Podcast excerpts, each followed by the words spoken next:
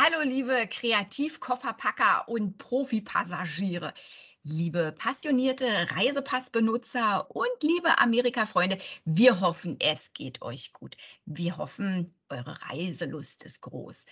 Heute beamen wir uns nämlich gemeinsam in die USA und zwar an einen Ort, von dem äh, ganz viele vielleicht noch gar nicht gehört haben werden, aber der ist der absolute Hammer.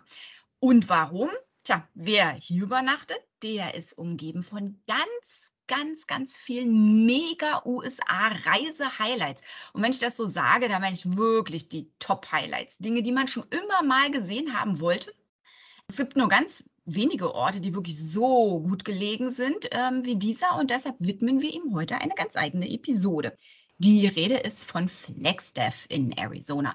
Und wir haben wieder zwei Auskenner äh, heute zugeschaltet, die FlexDev und Umgebung so gut kennen wie nur wenige andere. Zum einen begrüße ich ganz herzlich Nina Meuter vom Tourismusbüro für Arizona. Hallo Nina. Hallo.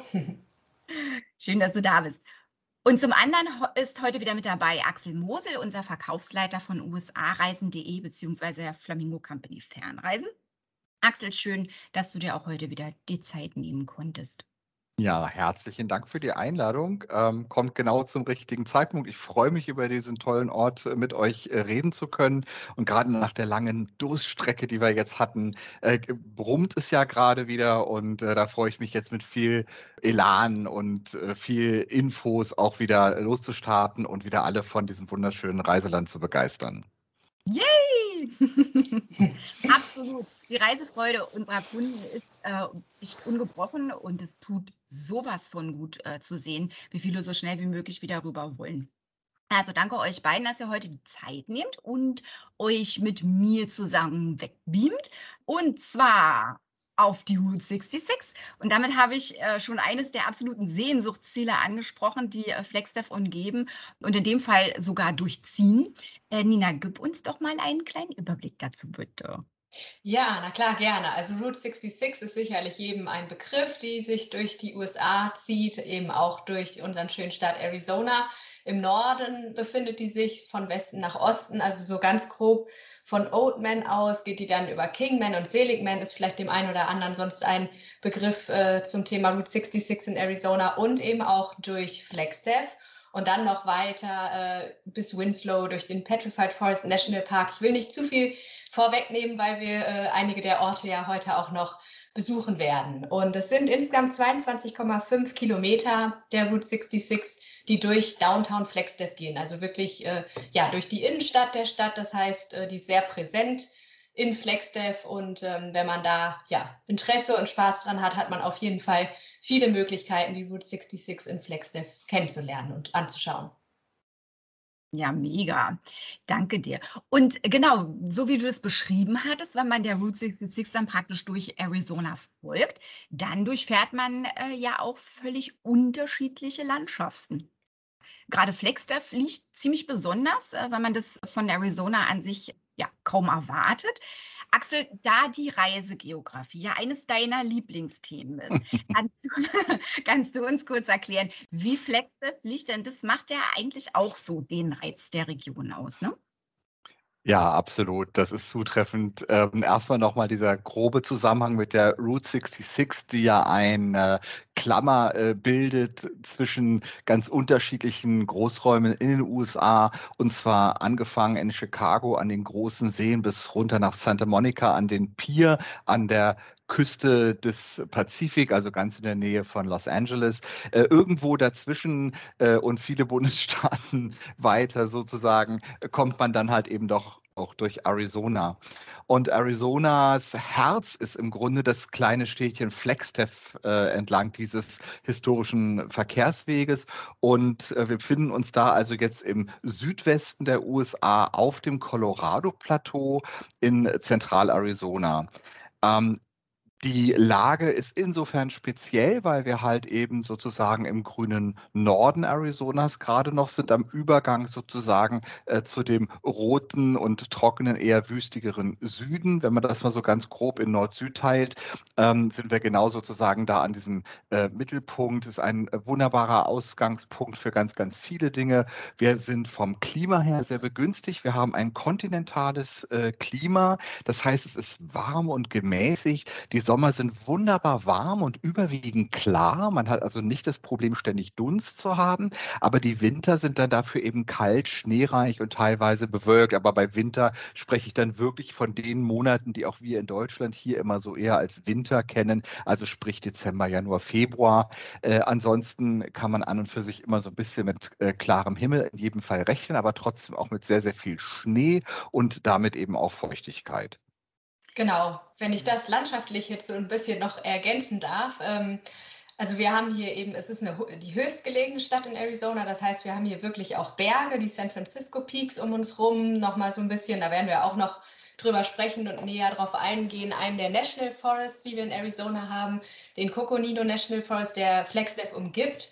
Also ja, um da jetzt schon mal so ein Bild äh, vor Augen zu haben, eben Berge, äh, Kiefernwälder, da befinden wir uns jetzt im Prinzip was eben genau das Besondere ausmacht. Danke, Nina, nochmal für die optische Ergänzung dieses, dieser, dieser geografischen Beschreibung. Ähm, was halt eben wirklich so toll ist, ähm, dass ich mich im Grunde am, am Rande einer ganz, ganz großen Hochebene, einer unendlichen Weite befinde und mein Horizont aber trotzdem begrenzt ist, eben mit ganz speziellen Bergen. Du hast es gerade schon erwähnt, äh, Vulkanen und äh, Hügeln, aber auch tollen Schluchten, viel Wald, viel Grün. Es ist eben tatsächlich etwas anders als das, was äh, vielleicht die meisten so ein bisschen bisschen von äh, Arizona im Kopf haben, wo man eigentlich eher so einen Kaktus und eine Wüste vielleicht als Bild hat oder ja. äh, ver vermutet, äh, ein, ein sehr trockenes Land äh, äh, in Richtung Grand Canyon zu sehen. Das ist es aber eben eigentlich gar nicht. Wo die Klapperschlange klappert. Sozusagen, ganz genau. ich glaube, der Song äh, damals, der hat auch maßgeblich so dieses äh, Bild von Arizona geprägt. Und das finde ich immer so schön zu sehen, dass es eben nicht nur, wie gesagt, Wüste und Kack, die auch mega spektakulär sind, davon meiner Ohne Frage. Aber, Aber, heute äh, sind wir ja in, in Flagstaff und weniger in, in Phoenix und Tucson. Also von daher genau. äh, ähm, haben wir es eben schön grün und kuschelig um uns rum. Yes. Genau. Und äh, wie Axel im Prinzip auch schon erklärt hat, klimatisch, also das finde ich immer das, was einem vielleicht auch hilft. Ähm, wir haben ja also im Prinzip auch diese vier Jahreszeiten, wie wir sie aus Deutschland kennen. Also klar, wurde schon erklärt, schneereicher Winter, eben schöne, klare, warme Sommer. Wir haben ja auch Herbstlaubfärbung, was man sich ja gut vorstellen kann, eben in den schönen Wäldern. Also ja, ist eigentlich ein ganzjähriges Reiseziel, je nachdem, wann man äh, Zeit und Lust hat, Flexdev zu erkunden. Das stimmt. Und insofern, wie gesagt, hat man ja auch auf einer Rundreise die Möglichkeit, in Bezug aufs Klima sozusagen eine gewisse Dramaturgie reinzubringen. Also zu sagen, beispielsweise, man ist in der Wüste, aber man kann sich darauf freuen, dass man dann die frische, klare Bergluft auch nochmal hat. Ja, definitiv. Genau, definitiv. Ja, und insofern bietet es sich eben auch gleich in dem Zusammenhang an, mal fix über die tollen Kombinationsmöglichkeiten äh, zu sprechen. Denn äh, die besondere Lage Flexsteps haben wir ja eben gerade schon erklärt. Und äh, was du auch sagtest mit der Dramaturgie des Reisens, sprich also, äh, wie gestalte ich meine Reise, wo setze ich Höhepunkte, wo will ich dann nachher äh, enden, dann kann man eben wirklich sagen, dass gerade der Bereich rund um FlexTev toll ist, wenn man aktiv sein möchte, viel sehen möchte, äh, man kann dort natürlich auch ähm, sozusagen wunderbar äh, entspannen und sich erholen. Aber wenn es jetzt gerade mal in einer Jahreszeit ist, die da vielleicht nicht die allerbesten Voraussetzungen hat, kann man eben noch ein ganz kleines Stückchen weiterfahren und äh, das eben entsprechend äh, kombinieren, ohne aber dann zum Beispiel den Bundesstaat zu verlassen. Generell liegt FlexTev so toll zentral, dass völlig egal, ob man äh, äh Touren aus dem Norden, also sprich zum Beispiel aus ähm, Richtung Page, äh, Arizona, aus Utah kommend, mit komplett Arizona oder auch im Ost-West-Bereich zwischen Kalifornien und Albuquerque, also Richtung New Mexico unterwegs ist. Auch da ist es ein wunderbarer äh, Punkt äh, auf einer Route, sodass man FlexTev an und für sich in allen globalen Richtungen sehr, sehr gut einbauen kann. Die wirklich guten Anreisemöglichkeiten äh, sind, wenn man über die internationalen Flughäfen kommen möchte, am ehesten sicherlich immer noch Las Vegas und Phoenix. Ähm, als äh, nahegelegene internationale Flughäfen. Der äh, Flughafen Phoenix am nächsten dran, allerdings nicht ganz so hochfrequent angeflogen aus europäischer Sicht wie jetzt der Flughafen in Las Vegas. Da muss man halt eben so ein bisschen schauen. Häufig lässt sich das auch wunderbar kombinieren. Absolute Empfehlung von mir, genau eine Tour zwischen diesen beiden Orten so zu gestalten, dass man einen wunderbaren Aufenthalt eben dann auch in Flagstaff dazu haben kann. Los Angeles als ferneres Ziel nur dann relevant, wenn man wirklich eine größere Tour machen möchte. Aber ansonsten kann man sogar auch mit kleineren äh, Flugzeugen halt Anschlussflüge auch nach Flagstaff bekommen, sodass man direkt dort ins grüne Herz Arizonas anreisen kann. Oh, super. Weil du gerade zum Schluss noch Los Angeles angesprochen hattest, das wäre ja sozusagen das Einfallstor, wenn man die Route 66, ja, ist immer die Frage, wo fängt sie an, wo hört sie auf? Das ist wie mit der Henne und dem Ei. Ja. viele, viele sagen ja, sie beginnt in Chicago und endet dann am Pazifik, aber letzten Endes ist eine Straße in zwei Richtungen. Also sie beginnt und endet egal wo, wie man das auch äh, betrachten möchte. Aber genau, wenn man praktisch die Route 66 vom Pazifik aus sozusagen zu den großen Seen fahren würde, dann wäre wär das natürlich auch ideal und dann halt auch nochmal die Verknüpfung Wald, äh, Wüste und Pazifischer Ozean. Definitiv. Dennoch, mir persönlich ist es ein Anliegen, äh, gerade halt eben Arizona und diesen zentralen Punkt Flagstaff halt eben so ein bisschen als äh, Einzelreisepunkt auch mehr zu positionieren. Es ist nicht eben nur ein unter anderem, sondern es ist eben eigentlich ein ganz speziell deshalb. Ja. Ähm, das muss man halt schon sehen, denn aufgrund dieser vielfältigsten Möglichkeiten, und wir werden ja gleich nochmal etwas äh, genauer darauf schauen, was alles eben so geht und was es dort gibt und was man da so alles Tolles machen kann, ähm, lohnt es sich eben wirklich, sich auch auf diesen Punkt zu fokussieren und zu sagen, es ist überhaupt kein Thema. Ich kann mir 14 Tage Programm äh, füllen und muss im Grunde aus diesem Gebiet gar nicht raus.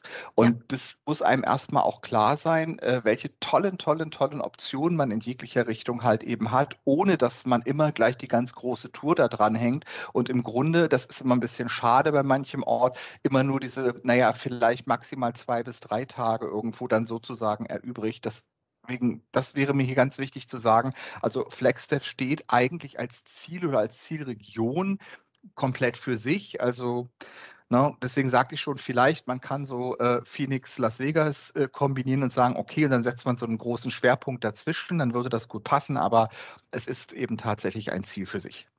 Ja, genau, als kleine Ergänzung vielleicht nochmal, um das so ein bisschen äh, entfernungsmäßig einzuordnen. Also wenn man jetzt vom Phoenix Sky Harbor International Airport eben hochfahren würde, das ist auch super angebunden nach Flagstaff, die Interstate 17, das sind etwa zweieinhalb Stunden Fahrzeit. Also wie Axel schon erklärt hat, äh, durchaus ein, ja, ein sehr einfacher, unkomplizierter Anreiseflughafen in Arizona, um dann nach Flagstaff weiterzufahren. Ja, super. Dann danke euch für die super Einordnung. Dann haben wir uns jetzt schon mal so ein bisschen geografisch eingecued und wissen, wie wir nach Flagstaff kommen. Wir drei steigen nicht in den Flieger. Wir lassen uns jetzt direkt von äh, Scotty rüberbeamen, würde ich sagen. Also stellt euch schon mal den Enterprise-mäßigen Sound vor, beziehungsweise Moment, ich kann den sogar einspielen.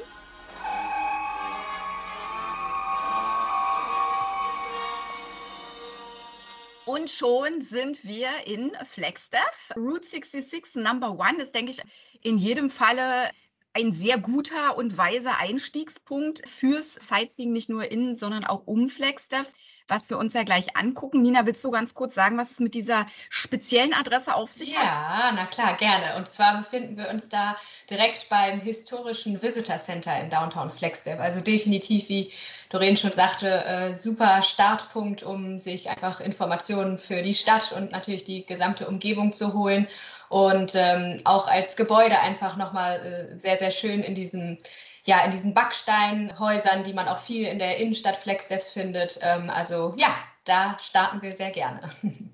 Das ist ja ein historisches Bahnhofsgebäude auch. Ich hatte das Glück, als ich da war, dass äh, genau in dem Moment, als wir so Fotos machten, der Himmel natürlich strahlend blau, nicht eine Wolke am Himmel, auch ein, ein schöner Güterzug vorbeikam, ein, ein schönes Bild machen können.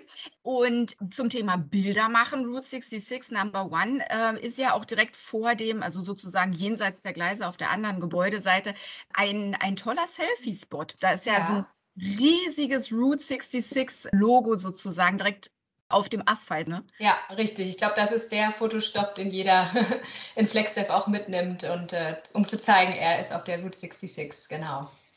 ganz besonders für Arizona natürlich. Wir haben es auch eben gerade schon wieder gehört, dieser fantastische stahlblaue Himmel. Also wir hatten ja schon mal kurz gesagt, es gibt wenig Niederschläge, wenig Dunst in der Luft. Die Sommer, äh, die langen Sommer sozusagen sind ja wunderbar trocken das kann man bei Doreens Fotos sozusagen sich schon wunderbar vorstellen. Und gerade auch was die Züge anbetrifft, oh, toller Punkt. Wer hat das nicht schon mal irgendwo im Fernsehen gesehen und möchte es gerne mal live erleben? Vier schwere Diesellokomotiven vorneweg, eine unheimliche Kraft, die da auf der Schiene liegt, drei hinten dran und dazwischen irgendwie sowas bei 110 Waggons, was natürlich eine Wahnsinnsgeräuschkulisse bringt, aber eben auch eine irre Atmosphäre. Und wenn man dann merkt, wie die Erde bebt, wenn man da am Bahndamm steht, das ist speziell speziell. Das ist wirklich sehr, sehr speziell und das kann man gerade dort entlang dieser Bahnstrecke, die ja mehr oder weniger parallel zur historischen Route 66 verläuft, eben an vielen Stellen wunderbar erleben und unter anderem mitten auch in Downtown Flagstaff sozusagen. Axel, ich könnte dich herzen. Niemand hätte das jetzt wirklich so auf den Punkt bringen können und emotional miterlebbar. Ja, es ist wirklich, es ist genau wie er es beschrieben hat. So cool. Ja, und definitiv echt sehr, sehr präsent in Flagstaff. Also wird jeder Besucher erleben können. So ist es, ja. Absolut. Axel, du hattest eine ganz tolle Idee gehabt, wie wir uns das besser vorstellen können, wenn wir uns jetzt von äh, Route 66 Number One aus sozusagen auf den Weg machen. Wir hatten ja schon erwähnt, es gibt wahnsinnig, wahnsinnig tolle Sachen, um äh, Flagstaff herum zu entdecken. Magst du dazu kurz was sagen, wie wir uns das besser begreifbar machen können? Ich glaube, was ganz sinnvoll ist, ist, dass wir uns im Rahmen einer Uhr, im Grunde jetzt auch im Uhrzeigersinn, einmal um die Stadt herum bewegen. Aber wir sagen auch immer so die Uhrzeit dazu. Wo stehen die Zeiger jetzt sozusagen? Denn ich glaube, bei der Vielzahl von wirklichen Top-Sehenswürdigkeiten kommt man nachher völlig durcheinander. Ach, wo war das nochmal? Und wenn man sich irgendwie merken kann, ach, das, was mir gefiel, das war so auf 4 Uhr, dann äh, hilft das ja auch schon ganz viel weiter. Dann hat man ungefähr eine Vorstellung, in äh, welcher Richtung sich das in etwa befindet. Von daher äh, habe ich mir gedacht, so werden wir es mal kurz strukturieren, damit unsere Zuhörer auch genau wissen, wo befinden wir uns jetzt eigentlich. Ja, super. Und es gibt, wie gesagt, wirklich rund um die Uhr in allen Himmelsrichtungen was zu entdecken. Fangen wir praktisch ganz im Norden an. Auf 12 Uhr haben wir Berge, ne, Nina? Ja, und zwar haben wir da den höchsten Gipfel Arizonas, den Humphreys Peak. Der ist 3850 Meter hoch und äh, ja auch sehr, sehr äh, präsent. Also auch bei der Fahrt auf Flagstaff zu immer schon zu sehen, von Flagstaff aus. Genau, hier befindet sich zum Beispiel auch, da werde ich bestimmt später noch mal ein bisschen mehr zu erzählen, eins der Skigebiete. Also Flagstaff hat, wie wir schon erwähnt haben, im Winter eben auch Schnee und deshalb eröffnet hier so ab Mitte November, je nach Schneefall natürlich, auch das Skigebiet. Das ist das Arizona Snow Bowl, was sich hier befindet. Ja, und damit, wie du sagtest, dass man halt diese verschiedenen Jahreszeiten erleben kann und da oben natürlich dann noch umso mehr. Genau, dann können wir direkt weiterhüpfen auf 1 Uhr, Axel. Ja, genau. Mit den wunderbaren Bergen sozusagen im Tageszenit um 12 Uhr gehen wir ein bisschen weiter sozusagen nach Osten, jetzt auf 1 Uhr zum Wupatki and Sunset Crater National Monuments. Das sind zwei völlig für mich damals unerwartete nationale Monumente von besonderer Schönheit und äh, besonderem, von besonderer Sehenswürdigkeit. Und zwar geht es in Wopatki schwerpunktmäßig um sozusagen vorangegangene Siedler und Besiedlungen, sprich über Native Americans. Wir sehen halt sowohl Behausungen als auch Zeichnungen. Wir können also im Grunde das Leben äh, früherer Bewohner in diesem Gebiet, in dieser Region gut nachempfinden und können das Ganze kombinieren mit einer Optik, die mich entsprechend an Lanzarote viel mehr erinnerte, nämlich an eine Vulkanlandschaft, ganz rau mit viel schwarzen Anteilen, aber auch frischem äh, jungen äh, Birkenbewuchs, sodass man einen ganz tollen Kontrast hat. Also zwei völlig unterschiedliche Inhalte, sehr dicht nebeneinander und das beides eben auf 1 Uhr von Flagstaff aus betrachtet. Total spannend. Wir haben also schon mal den Erstkontakt zu den Spuren der Ureinwohner und einen spektakulären vulkanischen Krater. Und wenn wir jetzt sozusagen ein Stückchen auf unserer Uhr weiterhüpfen, äh, Richtung 2 Uhr, kommen wir zu ja, einem saisonal, könnte man sagen, wahr gewordenen Schokoladenbrunnen. Mhm, genau. Chocolate Fountains bei den Grand Falls. Nina, erzähl uns doch dazu ein bisschen. Genau, das liegt auch auf dem Stammesland der Navajo Nation und ähm, das sind ja Wasserfälle, die über 55 Meter hoch sind und dieser Name Chocolate Falls oder Chocolate Fountain, wie du es jetzt gerade genannt hast, kommt eben daher, da das Wasser im Prinzip so in brauner Farbe zu sehen ist, weil da eben ja Sedimente mit runtergespült werden. Und du hast es schon angesprochen, es ist im Prinzip nicht ganzjährig zu sehen, sondern die existieren vor allem ähm, in der Monsunzeit, also nach dem Starkregen im Spätsommer Sommer, Herbst oder im Frühjahr äh, zur Schneeschmelze. Und ansonsten, das sind eben so terrassenförmige Stufen, muss man sich vorstellen, wo das runterfließt. Ansonsten sind die eben ausgetrocknet. Also das heißt, ähm, ja, je nach Jahreszeit ähm, hat man auf jeden Fall da eine Möglichkeit, ist was ganz, ganz Besonderes, einfach mal so braune Wasserfälle aus nächster Nähe anzuschauen, das als Ausflugsziel dann einzubauen. Absolut. Also ich habe Bilder gesehen, das sieht wirklich aus wie so Vollmilchschokolade, die da äh, in, in sprudelnder Form sozusagen runterrauscht. Nur darf man dann, sage ich mal, nicht den, den, den Früchtestick dann rein. ja, besser nicht. Wirklich, wirklich spektakulär. Absolut. Und dann haben wir sozusagen, wenn wir dann Richtung 4 Uhr steuern, schon wieder die nächsten Highlights. Ja, ja, absolut. Also sicherlich für, also für mich ganz persönlich eine so der bedeutenden Uhrzeitachsen, wenn wir das jetzt mal so betrachten wollen, aus Flagstaff raus. Du sagst es schon völlig richtig, Richtung 4 Uhr. Wir verlassen jetzt so ein bisschen dieses schöne grüne Land des Coconino National Forest und fahren hinaus in die riesige Ebene. Übrigens auch da wieder ganz interessant, wenn man mal so die Augen äh, während der Fahrt über die Interstate 40 mal so übers Land schweifen lässt, hat eine unendliche Weite. Das ist ja immer was, was viele Gäste so suchen, die das ja erleben wollen, diese Wahnsinnsweite, dieses unendliche Land. Dort hat man wirklich mal den Eindruck und äh, sieht auch tatsächlich immer mal wieder komische kegelförmige Berge. Das sind also keine Abraumhalden von irgendwelchen äh, Mineralien oder so, sondern es sind eben wirklich Vulkane. Ja, das ist äh, ganz spektakulär und es ist, glaube ich, auch für viele in der Region komplett unerwartet. Wenn wir etwa so, ich sag mal, eine ein- und eine Dreiviertelstunde gefahren sind von Flagstaff, dann passieren wir das äh, und haben das Städtchen Holbrook ähm, passiert, kommen wir zum Petrified Forest National Park. Ich empfehle Ihnen von Süden nach Norden zu durchfahren. Man hat im Süden eine ganz andere Landschaft als im Norden des Parks. Im Grunde setzt sich dieser Nationalpark auch aus zwei Teilparks zusammen, wenn man es so sehen möchte, die mit einer einzigen Straße sozusagen verbunden sind. So sieht man im Süden die diese ich sage mal jetzt Reste versteinerter Baumstämme, die dort in der Landschaft liegen. Sehr, sehr spektakulär, wer das noch nie gesehen hat. Es ist praktisch kristallisiertes, versteinertes Holz in wunderschönen Farben. Natürlich sehr geschützt. Man darf sich kein Stückchen davon mitnehmen. Sollte alles da liegen bleiben, damit auch die Generationen nach uns noch was davon haben. Aber das kann man auf ganz kleinen Trails, auch rund ums Visitor Center, sehr schön erkunden. Wenn man dann weiter nach Norden fährt, sieht man dort übrigens auch nochmal Spuren der indigenen äh, frühen Bevölkerung dort und äh, kommt dann in die sogenannte Painted Desert. Das ist der nördliche Teil des Nationalparks mit äh, wunderschönen äh, Farben und auch Formen des Geländes, sodass man äh, auch wirklich was fürs Auge geboten bekommt. Man passiert dann einmal kurz den Verlauf der historischen Route 66, bevor man dann einfach wieder auf die Interstate 40 zurückfahren fahren kann. Wie gesagt, die Fahrt bis dorthin ungefähr eine Dreiviertelstunden. Auf der Rückfahrt befinden wir uns jetzt, passieren das Städtchen Winslow und erreichen an der gleichen Achse ein auch absolutes Highlight, nämlich Meteor Crater. Das ist ein Natural Landmark. Es hat keinen Status eines nationalen Monuments oder ähnlichem, aber es ist eine der ganz wenigen Stellen, wo man einen natürlichen Meteoriteneinschlag auf der Weltkugel überhaupt besuchen kann. Auf dem Mond wäre das relativ einfach, auf der Erde ist das gar nicht so leicht. Man könnte nach Tunguska in Sibirien fahren schaffen die meisten aber nicht. Hier hat man mal die Möglichkeit, einen richtigen Meteoriteneinschlag zu sehen. Auch das Nördlinger Ries in Deutschland zum Beispiel bietet diese Möglichkeit, aber nicht so gut zu erkennen wie dort. Es ist einzigartig, mit welch einer Kraft dieser Meteorit eingeschlagen ist, Wellen praktisch geschlagen hat. Und heute steht da ein, ein riesiger Krater, ein großes Loch, unglaublich groß, also viel größer als von mir vermutet zunächst. Äh, und man steht dann auf einer kleinen Aussichtsplattform am Kraterrand zum Beispiel und kann unten in den Krater reinschauen.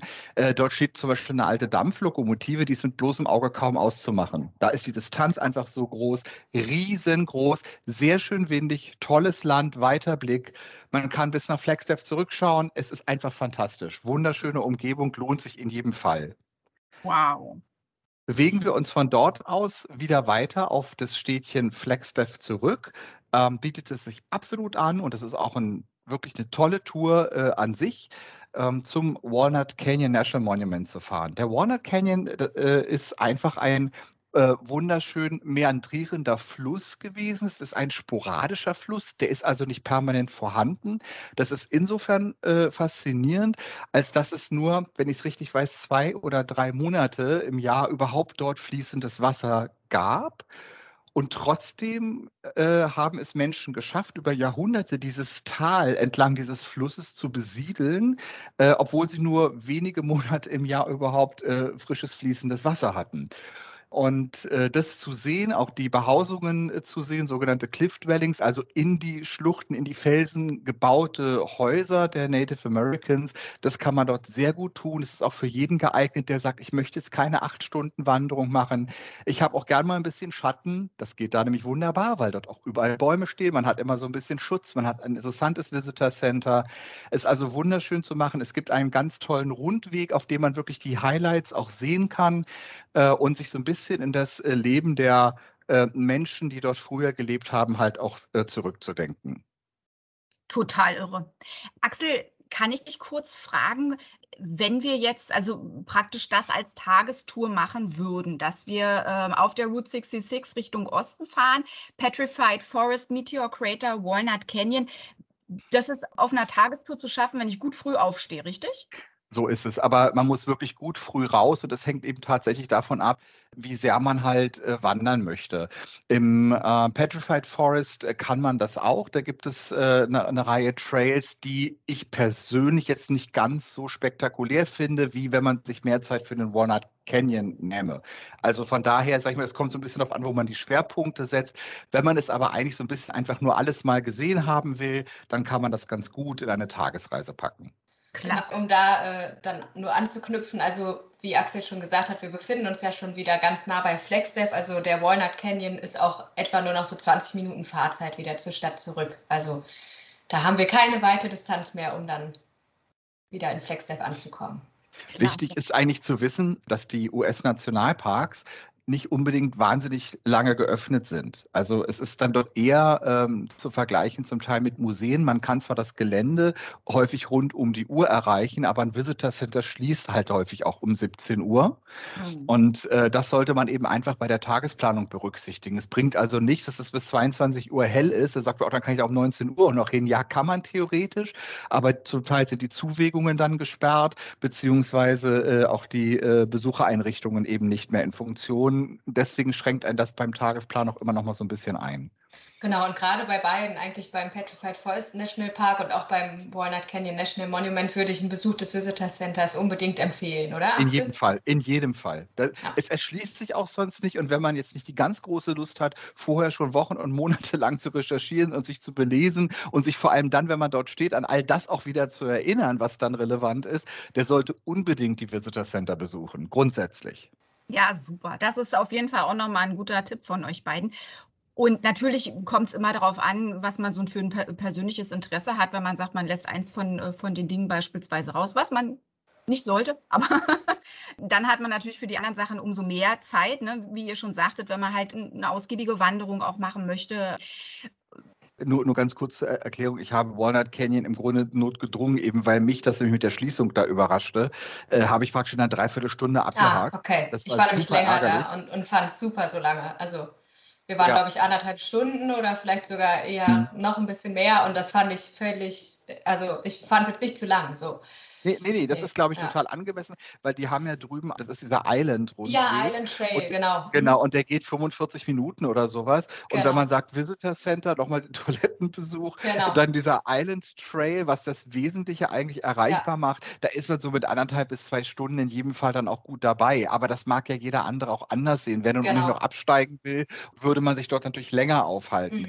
Ich sage mal, Meteor Crater ist ein Programm für anderthalb Stunden. Man muss dort keine Führung mitmachen. Das ist aus meiner Sicht absolut nicht erforderlich. Da reicht es wirklich aus, wenn man sich das Self-Guided äh, sozusagen anschaut.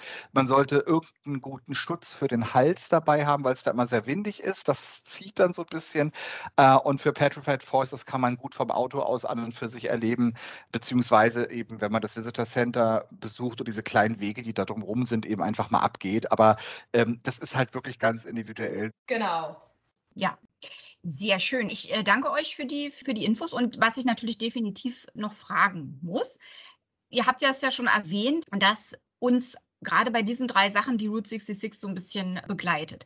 Und es ist ja jetzt eine Stadt schon gefallen, die vielen aus einem markanten Song im Kopf ist zum Thema Standing on a Corner Park. In Winslow, Arizona, ja. Das ist auf jeden Fall ein ganz, ein ganz witziger Park, weil diese Songtextzeile von den Eagles. Mhm. Genau. Genau, und äh, deshalb ist das jetzt quasi äh, auch wieder der Fotostop oder die, ja, die, die, Fotostelle, die jeder in Winslow mitnimmt. Da ist so eine kleine äh, Statue auch an der Ecke und dann hat man auch wieder, ähnlich wie du schon beschrieben hast, äh, in Flagstaff hier auch in Winslow, dieses Route 66-Zeichen auf dem Asphalt, auf der Straße. Also das heißt, ähm, ja, selbst bei der Durchfahrt sollte man diesen Fotostopp auf jeden Fall einbauen und sich an, äh, ja, an diese Ecke stellen, um zu fotografieren, dass man auch in Winslow war auf dem Weg.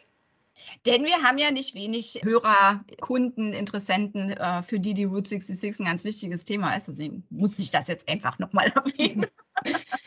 Genau, und Axel hatte ja schon angesprochen, wie wunderschön gelegen äh, der Walnut Canyon ist, auch mit der Vegetation. Und wenn wir uns jetzt der 5 Uhr nähern, vielleicht auf einem Tagesausflug am nächsten Tag, dann sind wir in dem von euch schon ein paar Mal erwähnten Coconino National Forest. Nina, kannst du uns dazu noch ein bisschen was Ja, na klar. Und zwar hatte ich ja auch schon gesagt, es, es Flagstaff ist im Prinzip davon umgeben. Also dieser National Forest ist ja auch ein sehr, sehr großes Gebiet.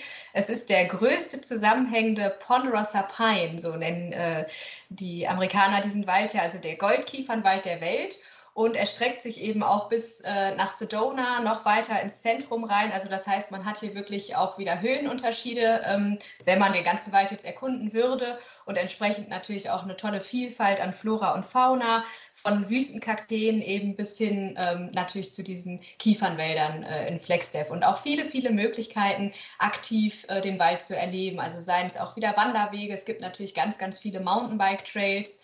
Ähm, also wenn man da ja Zeit und Lust hat, gibt es definitiv äh, viele Möglichkeiten, den Wald anzuschauen. Das ist vielleicht jetzt nochmal ein ganz guter Punkt, äh, Nina, an den ich jetzt gerade nochmal anknüpfen will. Wir haben ja doch auch immer viele Reisende, die mit ihrem Wohnmobil unterwegs mhm. sind, äh, die ja gerne in die Natur wollen, die ja immer so ein bisschen eigentlich Schnappatmung kriegen, wenn man denen erzählt, die sollen in einer Stadt oder einem Ort übernachten und womöglich in ein Motel gehen.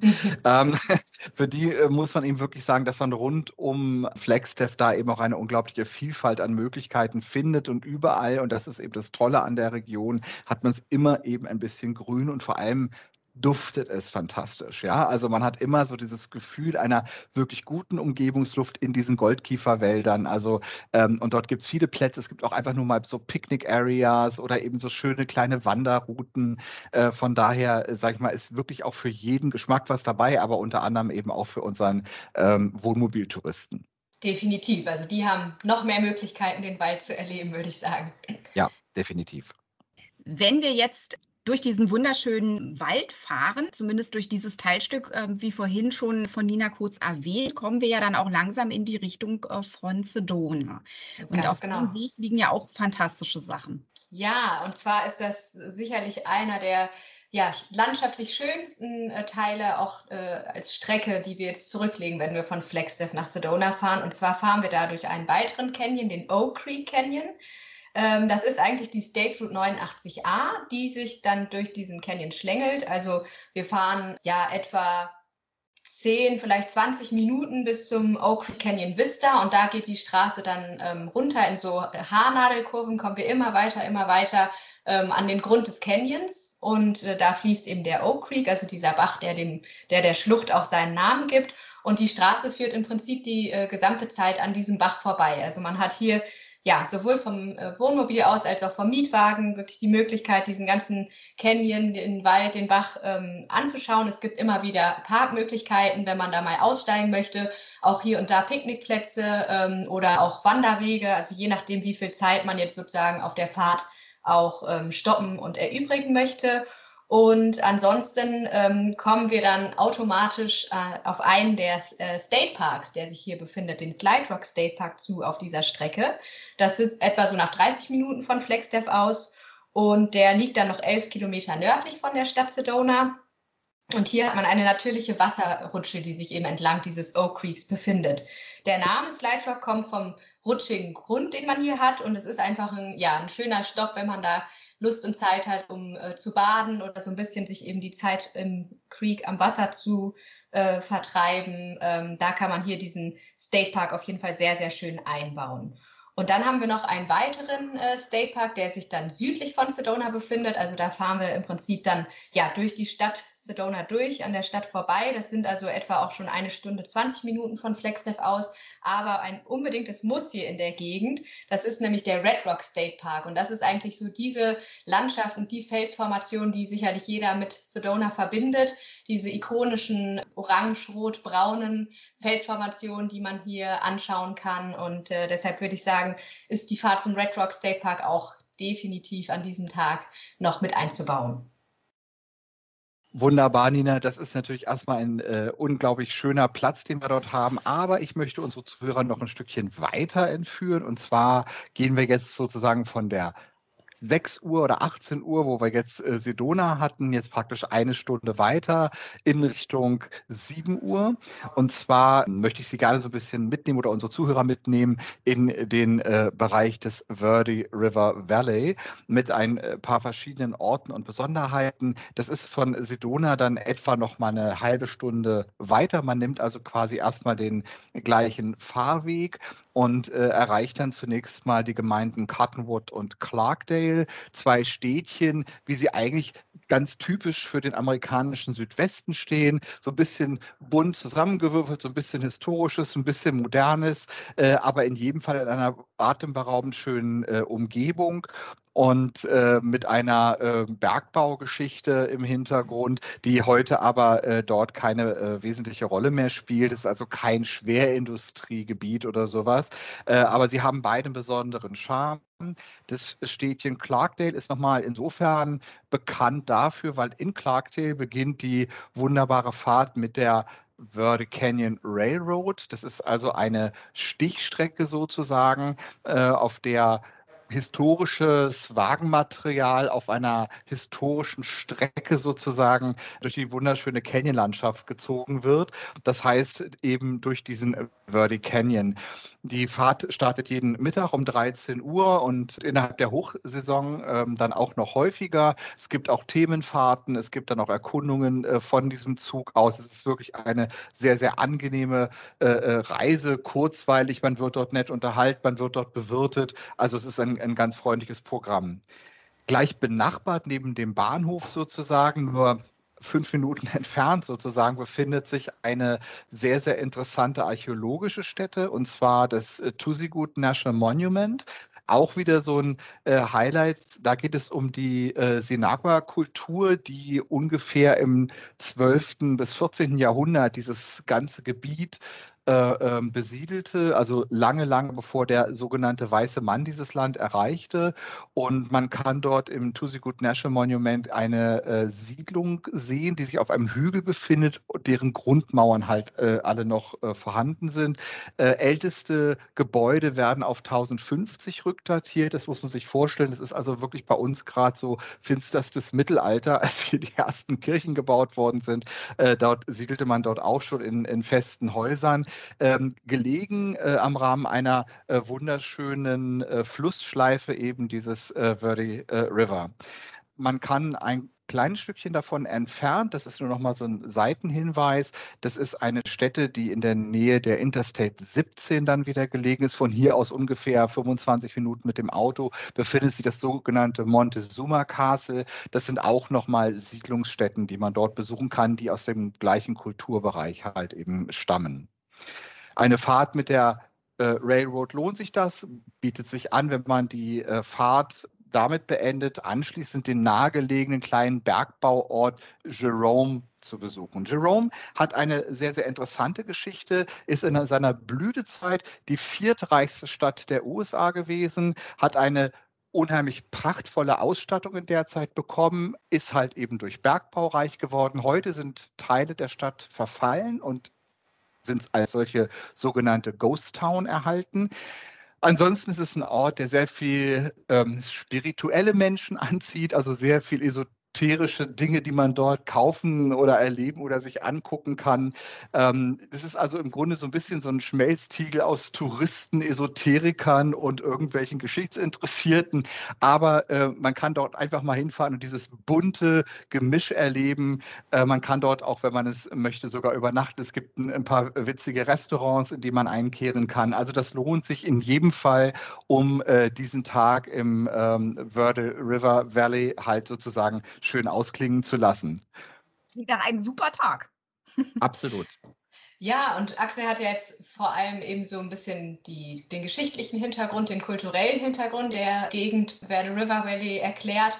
Ähm, es gibt hier auch wieder, sage ich mal, so den landschaftlichen oder vielleicht auch outdoor-aktiven Part. Und zwar, also wir sind dem Oak Creek gefolgt, der, der dann auch in den Verde River mündet. Also das ist hier eben dieser Fluss und ähm, zusammengefasst als ein Netz aus verschiedenen Armen und ähm, Bächen ist das eben das Verde River Greenway mit einer Länge von fast zehn Kilometern, die sich hier in dem Tal befinden. Das heißt, man hat hier ähm, drumherum auch natürlich wieder eben diesen National Forest, also diese Kiefernwälder und entsprechend ähm, ja ganz, ganz viele Möglichkeiten an Wassersportaktivitäten, natürlich auch wieder äh, Wandermöglichkeiten und hier auch wieder schöne Wildtiere, die man sehen kann. Also zum Beispiel von Weißkopfseeadlern, Falken, Blaureihern hat man hier natürlich auch Wassertiere wie Biber oder Otter, die einem hier begegnen können. Also auch da wieder ähm, für die Outdoor-Fans ähm, vielleicht nochmal als Tipp. Ansonsten ist die Gegend ähm, auch eins der drei Weinanbaugebiete in Arizona. Wir haben zwei weitere im Süden, aber das ist hier eben das äh, Anbaugebiet im Norden, wobei Cottonwood, den Ort hatte Axel ja schon angesprochen, so das Zentrum ist. Hier sind eben die verschiedenen Weingüter, die sich sogar zusammengeschlossen haben zu einem Wine Trail. Also wenn man da ähm, Spaß und Interesse hat, auch mal lokale Weine zu probieren, dann kann man sich eben auf diesem Wine Trail bewegen und äh, von Weingut zu Weingut oder Probierstube zu Probierstube aufmachen und die Weine eben verkosten. Toll. Ganz kurz, dann, wenn man das natürlich genießen möchte, sollte man vielleicht doch einen Abend dort äh, verbringen Stimmt. und auch dort übernachten, nicht mehr ins Auto steigen und diese Punkt. vielleicht anderthalb Stunden nach Flagstaff zurückfahren. Das hätte auch folgenden Vorteil, wenn es nämlich dann schon dunkel geworden ist, würde einem sonst diese wunderschöne Landschaft, diese spektakuläre Sicht, die man hat, wenn man in Richtung Sedona und Flagstaff zurückfährt und eben den Oak Creek Canyon wieder raufsteigt, um nach Flagstaff zu kommen, äh, das würde einem dann sonst entgehen. Also dann lieber richtig schön in Cottonwood Bleibende Nacht. Da gibt es auch äh, diverse Unterkunftsunterbringungsmöglichkeiten ja. und äh, einfach dann lieber am nächsten Morgen zurückkehren. Das stimmt. Oder man fährt einfach weiter. Das hat Nina ja jetzt auch praktisch, äh, glaube ich, nochmal so als guten Tipp. Ja. Wenn wir einfach mal über die Berge fahren, das heißt über äh, Jerome hinaus, richtig? Das stimmt, das ist die andere Möglichkeit. Das heißt, wir machen uns auf den Weg nach Prescott ähm, und folgen hier so ein bisschen vielleicht auf den Spuren des Wilden Westens, ähm, kommen dann an einem ja, meiner persönlichen Highlights vorbei, eigentlich direkt, und zwar dem Watson Lake. Also das ist auf jeden Fall äh, ein Stopp, selbst wenn man eben nicht in Prescott übernachten würde, sondern es nur als Tagesausflug macht, sollte man an diesem wunderschönen See anhalten. Der ist auch ganz, ganz nah, nur noch sechs Kilometer von Downtown Prescott entfernt ja, ist vor allem äh, durch diese Granitfelsen, die um den See herumliegen, ähm, so wunderschön und so besonders. Und ähm, da gibt es auch wieder natürlich Möglichkeiten, den See vom Wasser aus zu erkunden. Man hat hier Kanu- und Kajak-Verleihmöglichkeiten äh, oder ansonsten auch einfach ähm, wieder nur als Picknickstopp oder eben zu Fuß auf den Wanderwegen. Ja, und Prescott habe ich schon angekündigt, wäre jetzt ein Ort, ähm, der hier so den Wilden Westen in Arizona noch sehr präsent hat. Und zwar ähm, zum einen befindet sich hier das älteste Rodeo der Welt, was immer Anfang Juli stattfindet. Also je nachdem, wann die, wann die Kunden unterwegs sind, ähm, ist das auf jeden Fall in Prescott auch ein, ja, ein Zeitraum, wo viel los ist, wo man äh, ganz, ganz spannende äh, Sachen mitnehmen kann. Ansonsten gibt es hier die berühmte Whiskey Row und zwar ist die direkt in der Innenstadt und ähm, die hat ihren Namen eben, weil damals äh, die Cowboys hier waren und hier sich wirklich ein Saloon neben den anderen reihte und ähm, ja, man sich hier eben traf abends und viele dieser Saloons sind jetzt noch erhalten geblieben. Man kann die eben auch immer noch besuchen, auch immer noch etwas trinken. Und ansonsten ist die Whiskey Row jetzt aber inzwischen eben vermischt mit Galerien, Restaurants, Boutiquen. Also besteht nicht nur noch aus Saloons, aber es ist eben diese ursprüngliche ähm, Whiskey Row noch anzuschauen. Ja, sehr toll. Und schon wieder was zu trinken. Man muss also gucken, dass man einen Fahrer hat, der dem dann vielleicht nicht so zugetan ist und sagt, okay, kein Problem, Schatz, ich fahre heute. Ja, vielleicht möchte der eine ja eher Whisky und der nächste eher Wein, dann kann man sich abwechseln. Ich wollte gerade sagen, da kann man, glaube ich, einen Deal finden. Sag mal, Prescott war mal sowas wie die Hauptstadt Arizonas? Arizonas, richtig. Genau. Ah, und deshalb natürlich dann auch entsprechend besonders viel äh, Western-Geschichte. Ja, cool. Und dann würden wir praktisch wieder weiter Richtung Norden fahren, wenn wir das jetzt zum Beispiel auf einem Tagesausflug gemacht haben, wieder zurück Richtung äh, Flagstaff.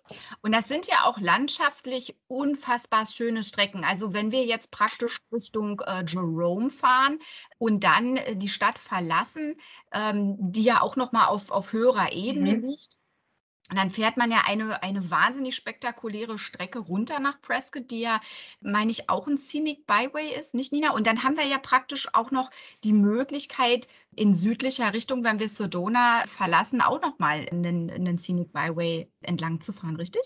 Ja, das stimmt. Und zwar von dem Red Rock State Park, den wir uns ja angeschaut haben, gibt es auch den sogenannten Red Rock äh, Highway. Und zwar ist das eigentlich ein ganz, ganz kurzer Abschnitt zum äh, Village of Oak Creek, aber da befindet man sich eben genau in dieser ja, beschriebenen rot-orange-braunen Sandsteinlandschaft. Und ähm, je nachdem, wie viel Zeit man hat, diese, diese kurze Strecke zu fahren und anzuhalten, hier hat man einfach unheimlich viele Möglichkeiten, äh, ja, die Landschaft zu genießen, äh, ganz, ganz viele Fotomöglichkeiten. Und äh, deshalb, wenn äh, die Zeit ist, erübrigt, sollte man den Red Rock Highway definitiv auch mit einbauen hier in der Ecke. Ja, wunderbar. Und ja, letzten Endes, wenn wir diese Strecke, die wir beschrieben haben, von Flagstaff kommt, sozusagen gen Süden vorbei an Slide Rock State Park und Red Rock State Park, und dann äh, diese wundervollen äh, Felsformationen verlassend, entweder Richtung Süden oder Richtung Westen, dann ist das schon ein gut gefüllter Tagesausflug. Nicht? Also auch da ja. äh, denke ich mal, je nachdem, wie man es sich aufteilen möchte oder wie man halt Highlights setzen möchte, sollte man äh, sicherlich auch ein frühes Frühstück eher in Erwägung ziehen. Ja, auf jeden Fall. genau. Dann, wenn wir jetzt im Prinzip unsere Uhr weiterdrehen sozusagen, dann kommen wir ja auch recht bald äh, Richtung 9 Uhr. Auf kurzer Fahrt in westlicher Richtung von Flagstaff kommt, erreichen wir ja Williams schon sehr bald, auf der Route 66 gelegen. Genau.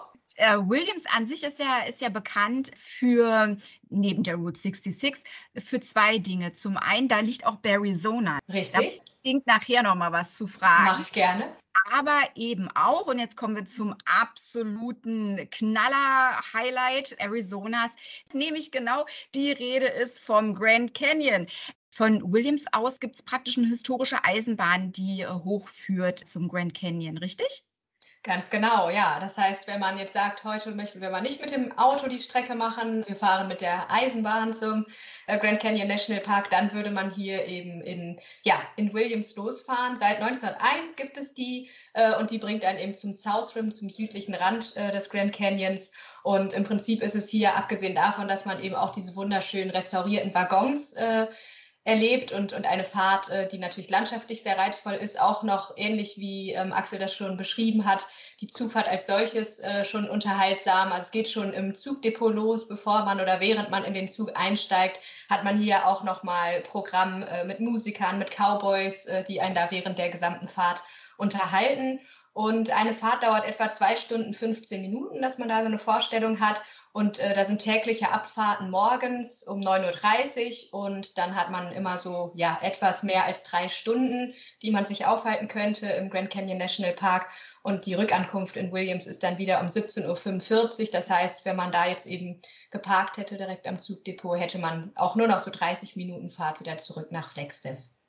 Es lohnt sich aber natürlich absolut auch eben am Abend mal durch Williams äh, zu schlendern und da nochmal zu gucken, äh, entlang dieser dort getrennten Fahrbahnen äh, der Route 66. Man hat also quasi zwei große äh, Einbahnstraßen durch den Ort. Befinden mhm. sich ja viele dieser historischen Einrichtungen wie alte äh, Motels, äh, Reparaturwerkstätten, Tankstellen etc. Und es hat sich eben so ein gewisses Flair entwickelt, so mit, ich sage jetzt mal, Antiquitäten oder auch Trashhändlern, äh, die man dort Straße rauf, Straßen runter eben findet. Es gibt aber ganz urige Restaurants und Live-Musik. Ja. Also es lohnt sich wirklich auch am Abend, also gerade wenn man mit dem Zug gefahren ist, vielleicht dann doch noch mal ein bisschen in Williams zu bleiben, dort zu Abend zu essen und eben auch die Atmosphäre dieses historischen Orts entlang der 66 halt so ein bisschen zu genießen.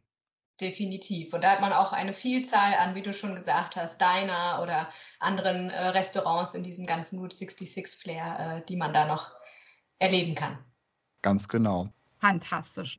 Während jetzt Williams ja quasi genau auf 9 Uhr von Flagstaff aus betrachtet liegt, gehen wir jetzt so ein bisschen weiter wieder nach Norden, zu einem der Höhepunkte einer Reise in den Westen und Südwesten der USA, die bei den meisten Reisenden auf gar keinen Fall fehlen darf. Zwar kommen wir zum äh, Grand Canyon National Park. Der liegt von Flagstaff aus betrachtet jetzt sozusagen auf 11 Uhr, um nochmal in dem Bild der Uhr zu bleiben. Zum Thema Uhr, viel Zeit brauchen wir nicht. Das sind von Flagstaff Downtown bis zum Grand Canyon Village, also bis zum zentralen Punkt im Nationalpark, nur anderthalb Stunden knapp zu fahren. Das sind so 75, 80 Meilen, äh, vor allem wenn man den äh, äh US Highway 180 benutzt. Das ist so der schnellste, kürzeste und direkteste Weg weiter auf dem Highway 64 dann nach Tusayan und dann ist man schon im Nationalpark. Das geht relativ äh, fix und einfach. Auch da muss man da nicht unbedingt, das ist jetzt der wichtige Hinweis natürlich auch für alle, die eine Tour planen, man muss nicht im Village wohnen. Man hat also tatsächlich auch mit Flagstaff einen sehr guten äh, Standort äh, für seine Unterkunft und wir haben das, glaube ich, jetzt an den vielen Zielen schon gut erklärt, dass man tatsächlich Flagstaff als zentralen Standort für die ganze Region sehen kann und immer wieder in die gleiche Unterkunft äh, zurückkehrt. So ist es eben auch beim Besuch des Grand Canyon. Sicherlich lohnt es sich jetzt nicht, dass ich nur noch mal versuche, neue Worte zu finden. Da haben sich also äh, äh Autoren äh, jeglicher Couleur und, und Profession dran versucht. Das Ding ist tausendmal fotografiert und gefilmt und so weiter.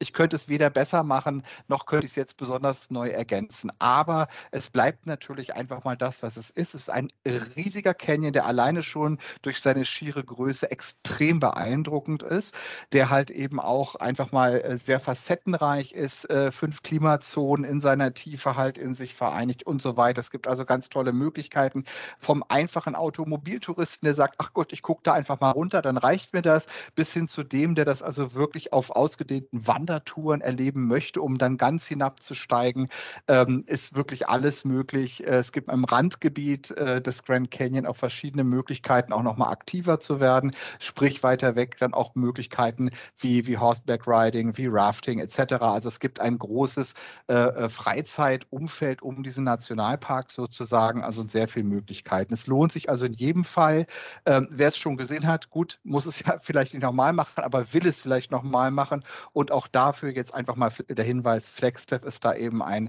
sehr gutes Tor zum Grand Canyon. Genau, und als kleine Ergänzung nur, wer es eben noch nicht gesehen hat, also auf einer Arizona-Reise ist der Besuch eigentlich ein Muss. Es ist äh, das Wahrzeichen Arizonas. Wir sind schließlich im Grand Canyon State. Also ganz genau. Ganz Absolut. Vielleicht noch ein kleiner Tipp so am Rande. Es gibt eine kleine Straße, die sich von dem Besucherzentrum, also vom Visitor Center aus in Richtung Westen äh, entlang des äh, Canyonrandes erstreckt. Diese Straße ist während der Saison, ich sage jetzt mal ganz grob zwischen April und Oktober oder äh, November auch nicht äh, mit dem eigenen Pkw zu befahren. Die Straße ist sehr äh, schmal, sie ist sehr engkurvig ähm, und würde dann halt wahrscheinlich wahrscheinlich einfach äh, den modernen Ansprüchen an Verkehr überhaupt nicht genügen. Es gibt dort ein Shuttlebus-System, sodass man im Grunde im Stile eines Hop-on-Hop-off-Systems sozusagen von Aussichtspunkt zu Aussichtspunkt kommt. Und nur so der kleine Tipp, das erreichen eben nicht alle, weil man da eben nicht mit dem eigenen Fahrzeug hinkommt. Deswegen der Tipp, ruhig mal den Bus benutzen und sich dorthin shutteln lassen. Die angeblich, ist nicht meine Wertung, die angeblich schönsten Punkte zum Sunset befinden sich nämlich genau entlang dieser äh, Strecke. Diese Straße endet Hermit's Rest. Das ist nochmal so ein kleiner Punkt, an dem man enden kann und sich dort aufzuhalten und die Verfärbung des Canyons zu beobachten bei untergehender Sonne. Das ist schon ein ganz spezieller Eindruck, den man dann so in seinem Herzen für immer mitnimmt. Danke, Axel, für den, für den Tipp. Jetzt haben wir uns ja wirklich schon enorm viel äh, angeschaut, sozusagen, was rund um die Uhr ja. um FlexDev herum zu machen ist. Aber wir haben uns FlexDev selbst noch nicht angeguckt. Und jetzt kehren wir praktisch äh, zurück sozusagen zu unserem allerersten Tipp, den wir hatten, nämlich Route 66 Number One, das Visitor Center. Nina, zur Stadt selbst, wie können wir uns die vorstellen?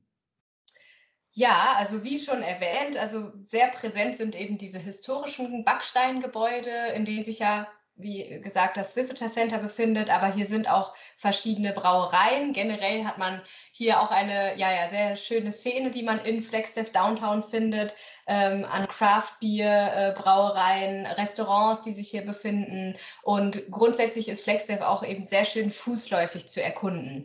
Ja, eine Idee, um jetzt nochmal äh, beim Thema Route 66 zu bleiben, vom Visitor Center aus, wäre die Walk the Talk Tour. Also das ist eine ähm, selbstgeführte Tour, die man hier machen kann. Da gibt es eine Toll-Free-Number, die man anruft und dann bekommt man da viele Informationen zu den einzelnen Punkten, ähm, die auf der Route liegen, die Anweisungen, wo man als nächstes hingeht. Insgesamt sind das hier zehn Stops, die man dann besucht und ähm, sich eben in dem Viertel Southside Historic District die ganze Zeit aufhält. Ähm, man hat hier ja die unterschiedlichsten Sehenswürdigkeiten, zum Beispiel die ganzen Street Art, die äh, auch zum Thema Route 66 in der Innenstadt zu finden sind, teilweise mit versteckten Botschaften. Ähm, es geht hier um ungeklärte Mordfälle, die in Flagstaff äh, wohl stattgefunden haben. Also eine sehr, sehr spannende Geschichte. Und insgesamt, wenn man ähm, die Tour mitmacht, ist man so ja etwa eine Stunde unterwegs. Natürlich davon abhängig, wie langsam man äh, jetzt durch die Stadt spaziert. Aber wenn man eben mit dieser, äh, mit diesen Führung, die man über die Telefonnummer bekommt, das äh, langsam von Ort zu Ort macht, sollte man das in einer Stunde gut schaffen und endet dann eben an ähm, der Kreuzung Mike's Pike Street, Milton Road, also ist immer noch in Downtown Flagstaff. Ja, das klingt ja spannend.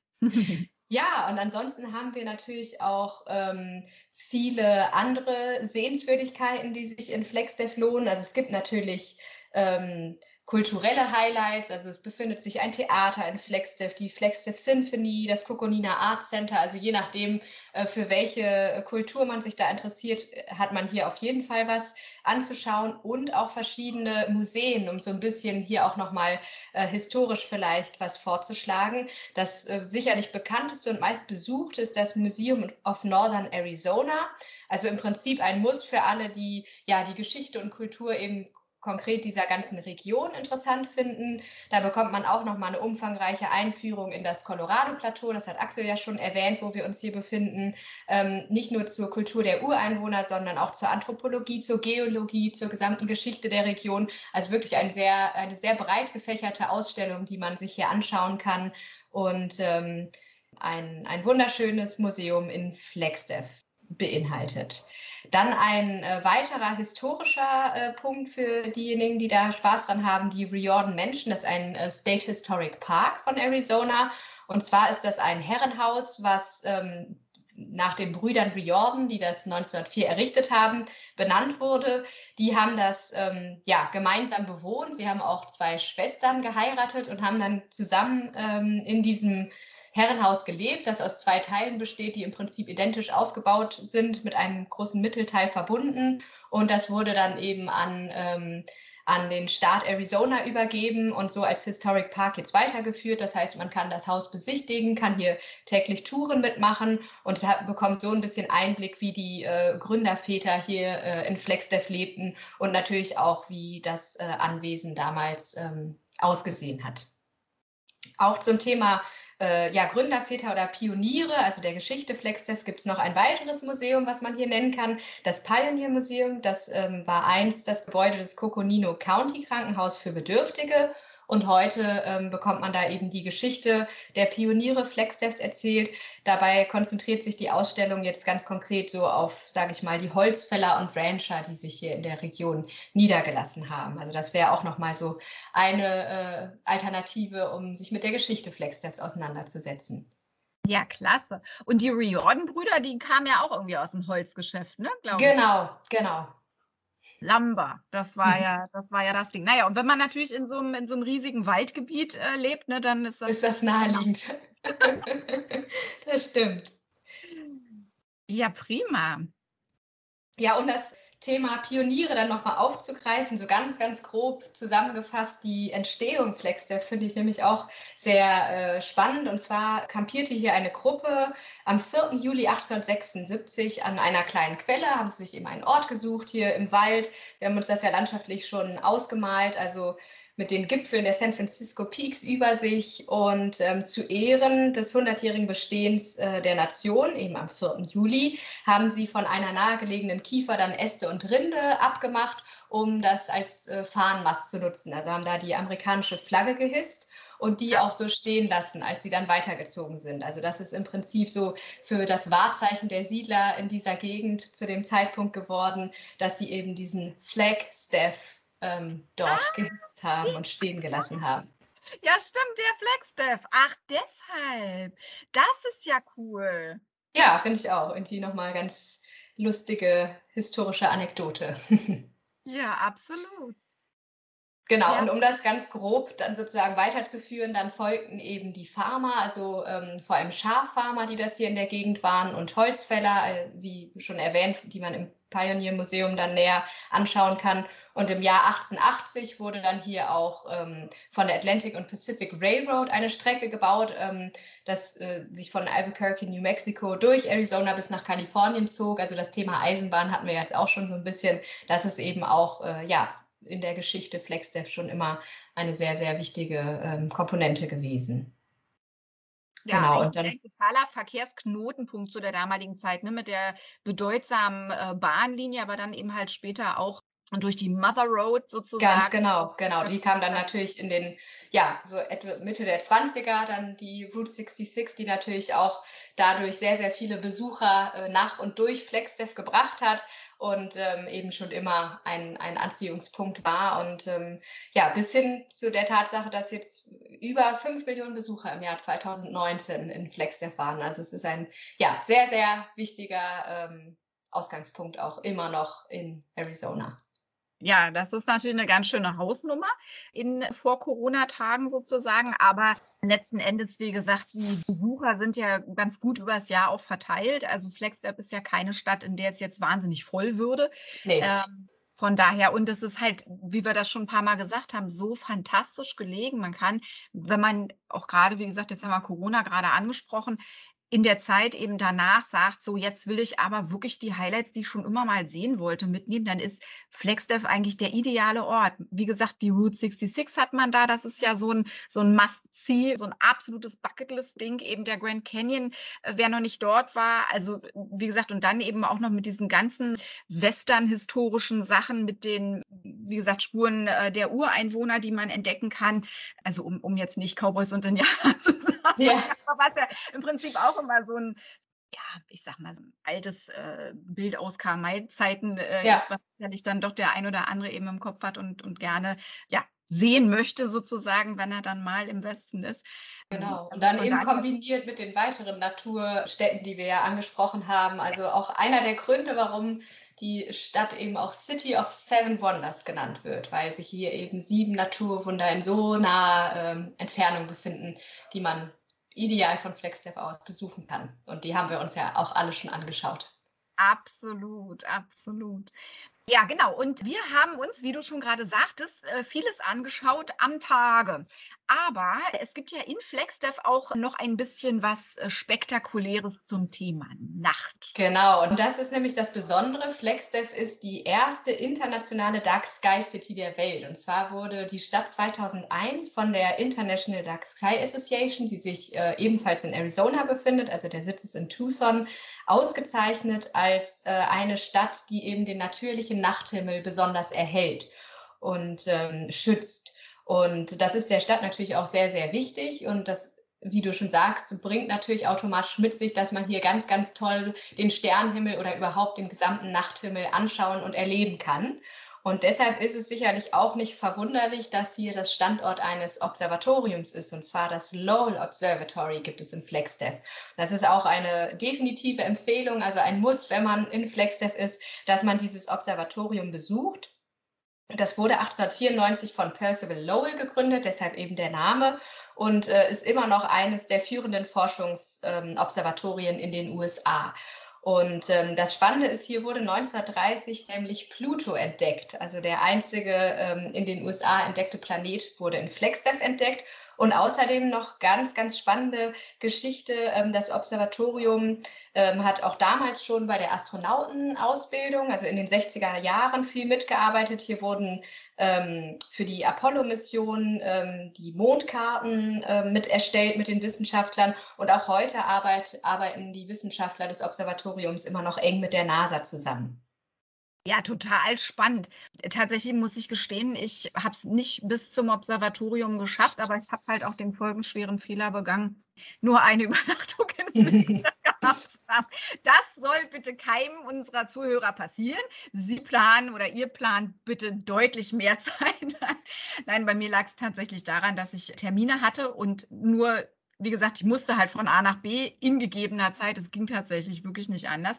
Und äh, wie ich immer sage, man braucht ja auch noch mal einen Grund, um zurückzukommen. Das heißt, wir konnten ein bisschen durch die Brewpubs schnuppern. Ja. Konnten, äh, wie gesagt, die duftenden Ponderosa Pinienwälder durchfahren und mal die, die Stimmung der Stadt aufsaugen, eben die Route 66 Geschichte und so weiter. Dafür hat die Zeit dann nur gerade noch gereicht. aber wir haben eben so viel nicht geschafft. Aber definitiv sowas von auf meiner Bucketlist für äh, die Zeit nach Corona. Also wird auf jeden Fall wiederkommen.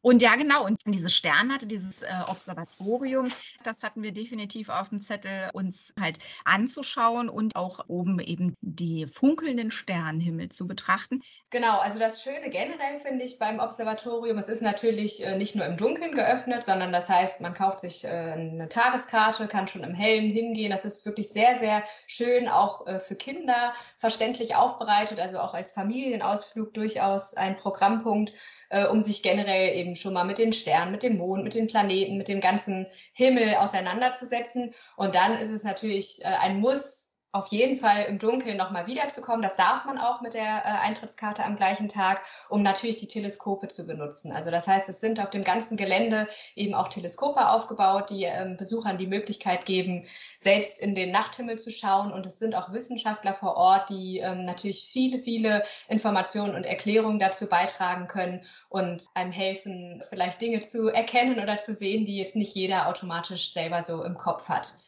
Ja, fantastisch.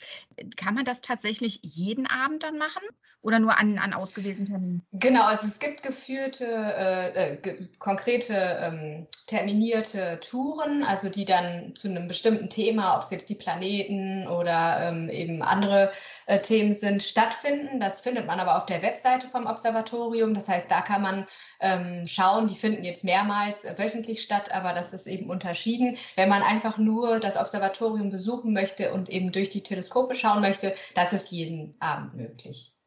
Klasse.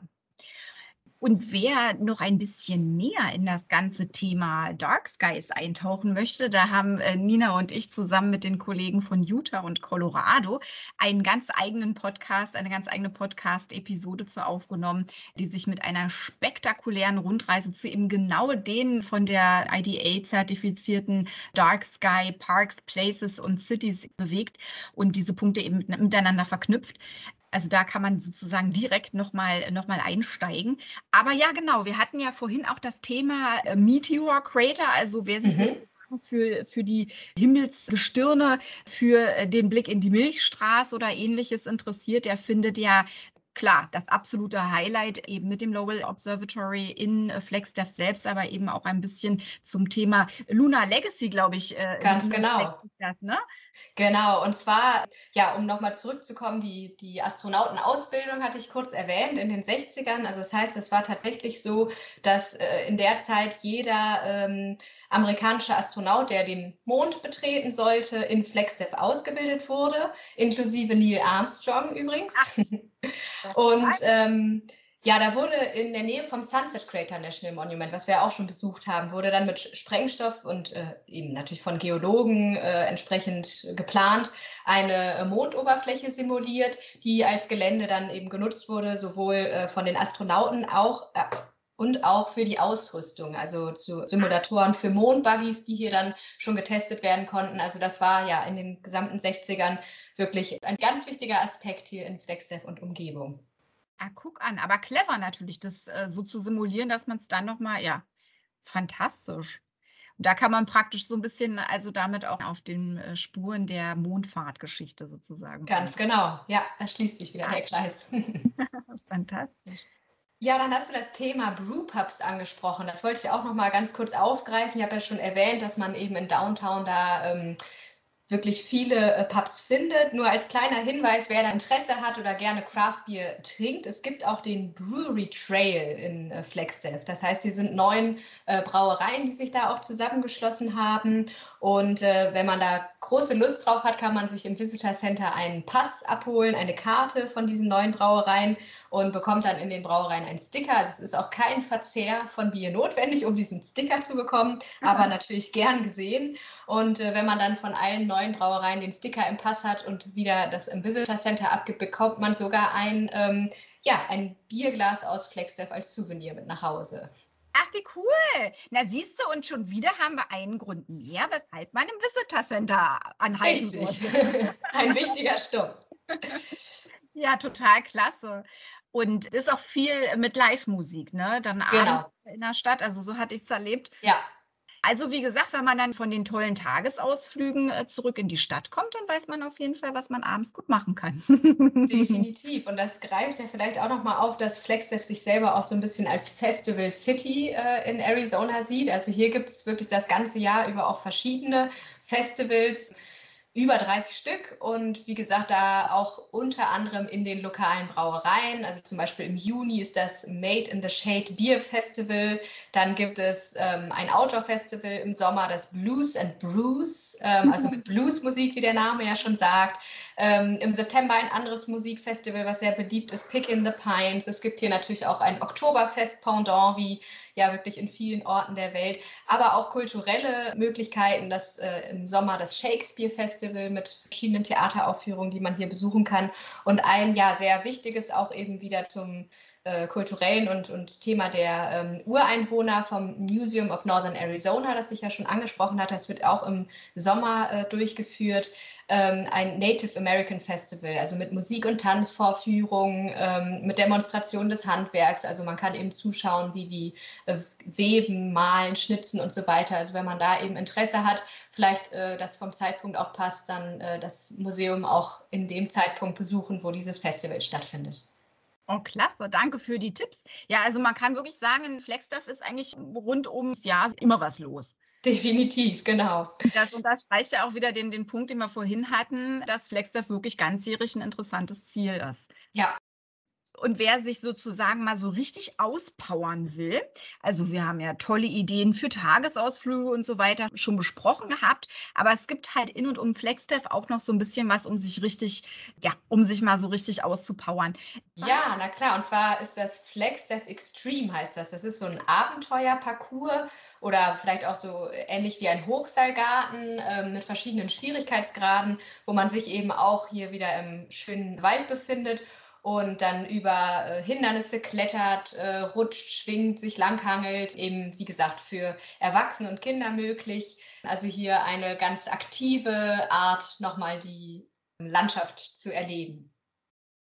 Und ansonsten kann man ja auch bestimmt gut mit dem Skilift zur Arizona Snowball, weil ich glaube, Genau. da ist bestimmt auch ganz gierig gut Action. Ganz genau, das wollte ich nämlich noch ergänzen. Ich habe es als Skigebiet ähm, erwähnt, aber es ist natürlich auch, wie du schon sagst, ähm, ganzjährig eine Gondel. Ähm, das heißt, man kann auch einfach mit der Gondel auf den Berg hochfahren, hat äh, ganz, ganz tolle Ausblicke zum einen und ansonsten hier auch eben wieder Möglichkeiten zum Wandern oder Mountainbiken. Also das ist natürlich nicht nur im äh, Winter ein Ausflugsziel oder ein, ja, eine Sehenswürdigkeit in Flagstaff.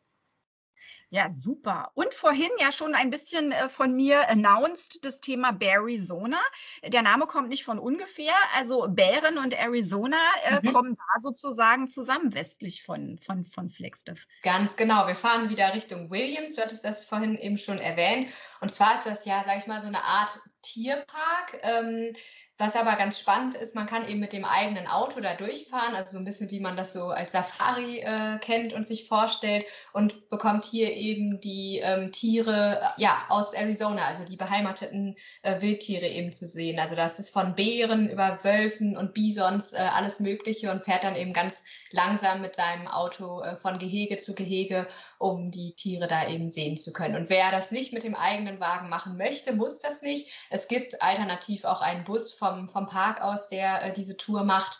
Ähm, genau, das ist im Prinzip so dieser Bereich, wo man lang fährt. Und dann gibt es zusätzlich noch einen ähm, Bereich vom ähm, Park, also das eher so einem Tierpark ähnelt, wo man dann auch zu Fuß nochmal durch verschiedene Tiergehege äh, von Vögeln oder Javalinas oder sonstigen kleineren Tieren äh, läuft, um die anschauen zu können. Also auch bei Kindern bzw. Familien ein sehr, sehr beliebter Ausflugstipp.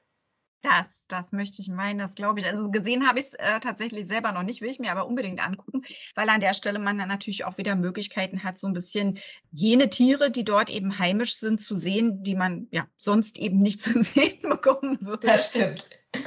Von daher, ähm, ja, äh, super spannend. Und wer mehr über Arizona oder Flagstaff Extreme oder natürlich all die erwähnten äh, Sehenswürdigkeiten erfahren möchte, dann an dieser Stelle unbedingt äh, der Hinweis, wir haben einen brandneuen Online-Stadtführer für Flagstaff wo man sich auf jeden Fall zum Beispiel mit einer klickbaren Karte einmal komplett durch die Region und durch Flagstaff surfen kann. Außerdem haben wir auch einen Arizona Online-Reiseführer. Also wer sich ein bisschen mehr mit äh, dem Bundesstaat, dem Grand Canyon State auseinandersetzen möchte, der sollte sich unbedingt usareisen.de slash Arizona merken. Ich glaube, das ist am einfachsten usareisen.de slash Arizona, weil wer dort sozusagen im Sightseeing-Bereich auf Flagstaff klickt, der ist schon direkt bei unserem Online-Städteführer für Flagstaff. genau. Arizona an sich ist, wie wir jetzt schon ein paar Mal festgestellt haben, natürlich auch ein beliebtes Winterziel. Wie gesagt, Arizona Snowball, äh, da muss man dann natürlich definitiv hin. Wer auf einer Rundreise im Winter Flagstaff äh, mit einbaut, der hat die Möglichkeit, die kühle Bergluft zu genießen, vielleicht die verschneiten Winterwälder, wenn man hochfährt äh, zur Arizona Snowball. Aber es gibt ja auch noch andere Reize im Winter, Nina. Nicht? Ganz genau, ja. Also beim Snowboard hast du ja auch schon angekündigt, ist es eben mit Skipisten, sowohl für Anfänger, Fortgeschrittene, also alle Schwierigkeitsgrade hier auch für Snowboarder. Ansonsten hat man das Arizona Nordic Center, das ist im Prinzip noch näher an der Innenstadt gelegen. Das ist hier vor allem Cross-Country-Skiing oder Snowshoeing, also wenn da eher andere Aktivitäten äh, interessant sind. Und es gibt noch den Flagstaff Snow Park, das ist für das sogenannte Snow Tubing, also diese großen aufblasbaren Reifen, die man vielleicht häufig eher so von Wasserrutschen oder so kennt. Das kann man hier eben im Schnee machen. Also alle cool. Möglichkeiten, äh, im Schnee aktiv unterwegs zu sein. Am What's Gaudi. genau. Und wenn man sogar in der Vorweihnachtszeit in Flagstaff ist, dann ähm, hätte ich noch zwei Ideen, äh, die sicherlich vor allem bei Kindern ähm, beliebt sind. Und zwar kann man einmal die North Pole Experience, also Centers Workshop mitmachen. Da müsste man sich eben im Vorfeld ähm, anmelden. Da gibt es ähm, ab Mitte November täglich Termine. Da wird man am äh, Little America Hotel, also das ist äh, in Flagstaff gelegen, abgeholt von einem äh, Weihnachtstrolley, der von einem Elf gefahren wird. Da steigt man dann eben mit der Familie ein und wird dann durchs magische Portal zur großen Werkstatt des Weihnachtsmannes gebracht. Und da kann man eben zusehen, wie die Elfen das Holzspielzeug zusammenbauen. Es gibt natürlich Weihnachtsplätzchen und Kakao für alle. Man kommt an der Poststelle vom Nordpol vorbei. Wenn die Kinder möchten, dürfen sie dem Weihnachtsmann selber auch noch einen Brief dalassen. Und es endet dann nachher im Schlittenhanger des Weihnachtsmannes. Und zwar kann man da eben die neuesten Modelle anschauen, mit denen er sich dann auf den Weg machen wird an Weihnachten. Uhu, das ist doch mal richtig toll.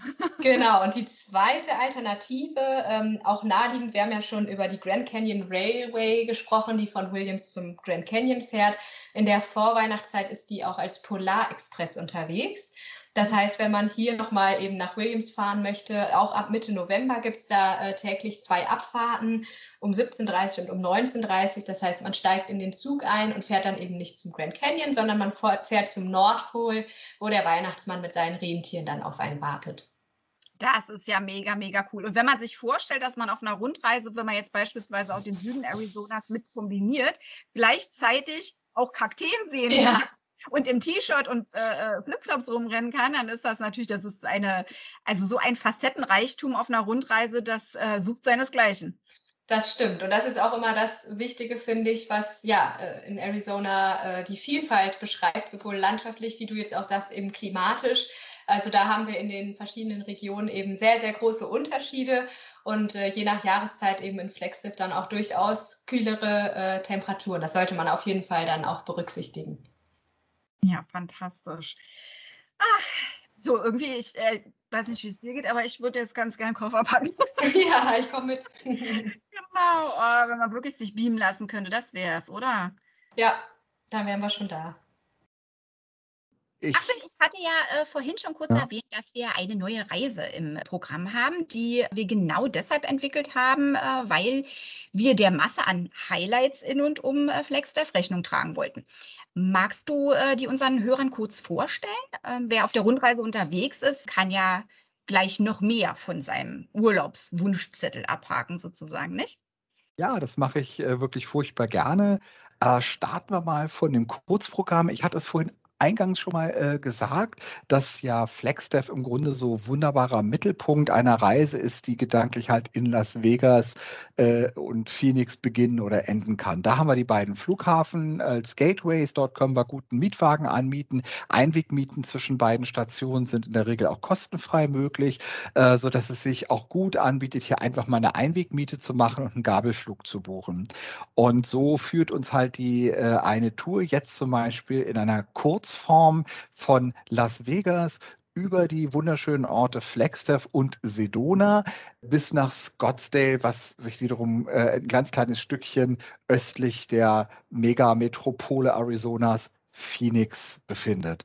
Sie haben äh, damit oder ihr habt damit die Möglichkeit, halt die interessantesten und schönsten Orte äh, Arizonas in einer einzigen Reise äh, mit sehr wenigen Stops zu erleben. Denn wir hatten ja auch sehr schön schon gesagt, was man alles so sternförmig aus besuchen kann. Das würde sich dann ein bisschen aufteilen auf die Orte Flagstaff und Sedona als Ausgangspunkte und man könnte dann eben entsprechend eine Reise wunderschön äh, im Großraum Phoenix und in schönen Resorts, die es da in Scottsdale zum Beispiel gibt, halt eben auch ausklingen lassen.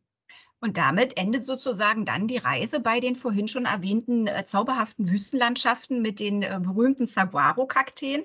Und so wer sich über die Region äh, weiter informieren möchte, da haben wir ja in der Vergangenheit auch schon einen ähm, Podcast speziell über ähm, diese beiden Städte, Scottsdale und Sedona, äh, aufgenommen. Die Reise hat auch eine lange Version. Und die Ganz würde genau. uns dann mhm. praktisch zurück über eine andere, auch sehr reizvolle Strecke nach Las Vegas zurückführen, richtig? Das denke ich auch. Erstmal ganz grundsätzlich für den, der es sucht. Beide Reisen heißen ja West at its best. Das ist sozusagen ein bisschen so die Klammer. Und wir schließen sozusagen den Kreis von der eben schon kurz erwähnten Route. Geht es dann von Scottsdale bei Phoenix zurück, eigentlich wieder nach äh, Las Vegas, so an den äußersten südlichsten Rand von Nevada. So machen wir eine schöne Tour von Phoenix aus kommend erstmal durch die äh, ähm, Sonora-Wüste. Dort hat man natürlich nochmal ein ganz spezielles Erlebnis dieser Weite, dieser Trockenheit, dieser Menschen unwirtlichen Gegend und was so die Herausforderungen waren, sich dieser, äh, diese Gegend überhaupt für den Menschen zu erschließen, äh, bevor wir dann an einen Stausee kommen. Das ist ein weiterer Stausee entlang des Colorado River, so wie es auch den Lake Mead und den Lake Powell äh, weiter nördlich gibt, ist weiter am Unterlauf jetzt der Lake Havasu und dort befindet sich ein wunderschönes Ferienparadies Paradies, man kann ganz toll dort baden gehen, man kann also im Grunde Wassersport in jeder äh, beliebigen Form treiben. Dorthin führt jetzt also die Reise erstmal zurück.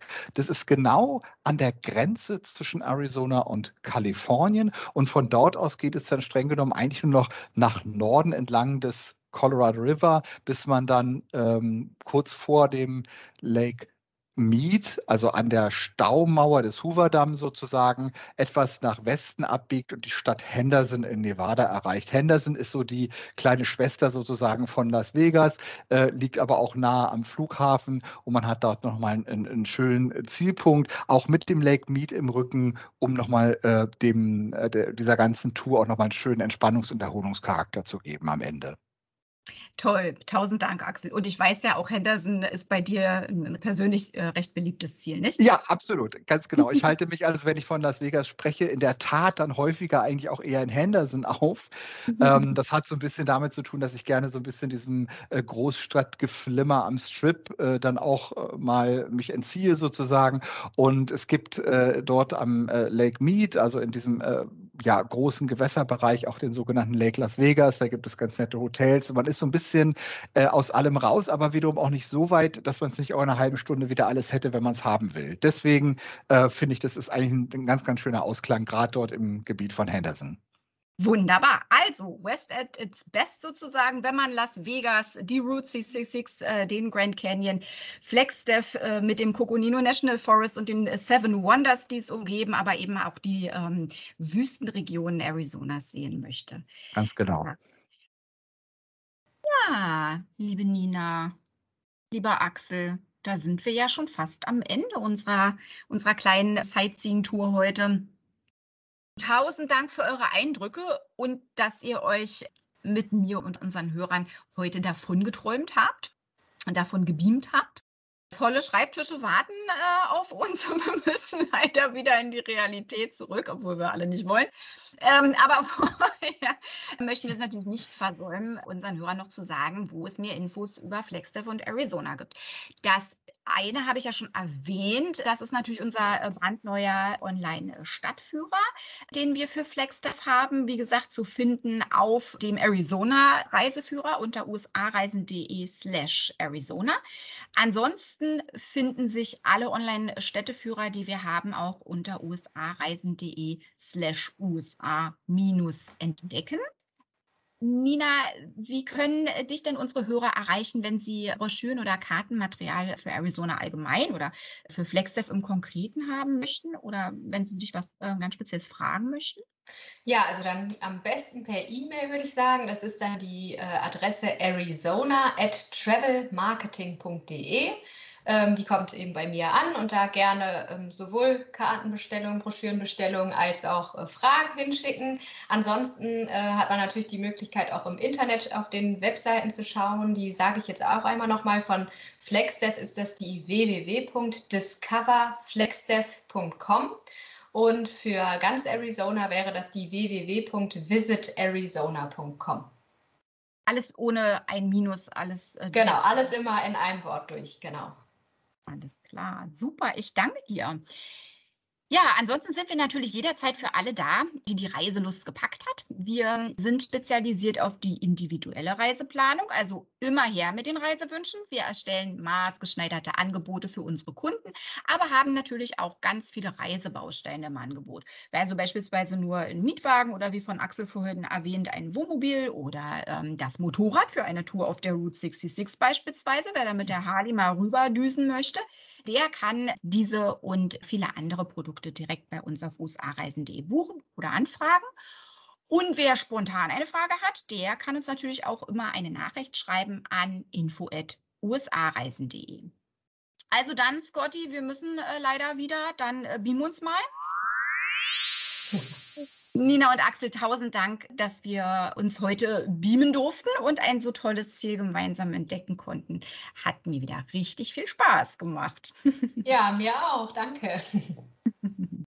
Auch für mich war es total schön, jetzt diese virtuelle Reise sozusagen mit euch zusammen nochmal zu machen. Es hat mich mal wieder richtig sehnsüchtig gemacht, endlich mal wieder nach Arizona und nach Flagstaff zu kommen. Deswegen, also, liebe Zuhörer, ich hoffe, da war ganz viel Spaß und viel Interessantes dabei. Und äh, ich freue mich, wenn wir uns dann irgendwann zu dem Thema treffen, uns darüber vielleicht nochmal unterhalten und uns über unsere gemeinsamen, dann gemeinsamen Erlebnisse austauschen können. Ganz herzlichen Dank fürs Zuhören. Dankeschön, Axel. Ja, an alle Urlaubsreifen da draußen, wir fühlen mit euch. Liebe Grüße aus Berlin von usareisen.de und der Flamingo Company Fernreisen. Tschüss. Ciao. Tschüss.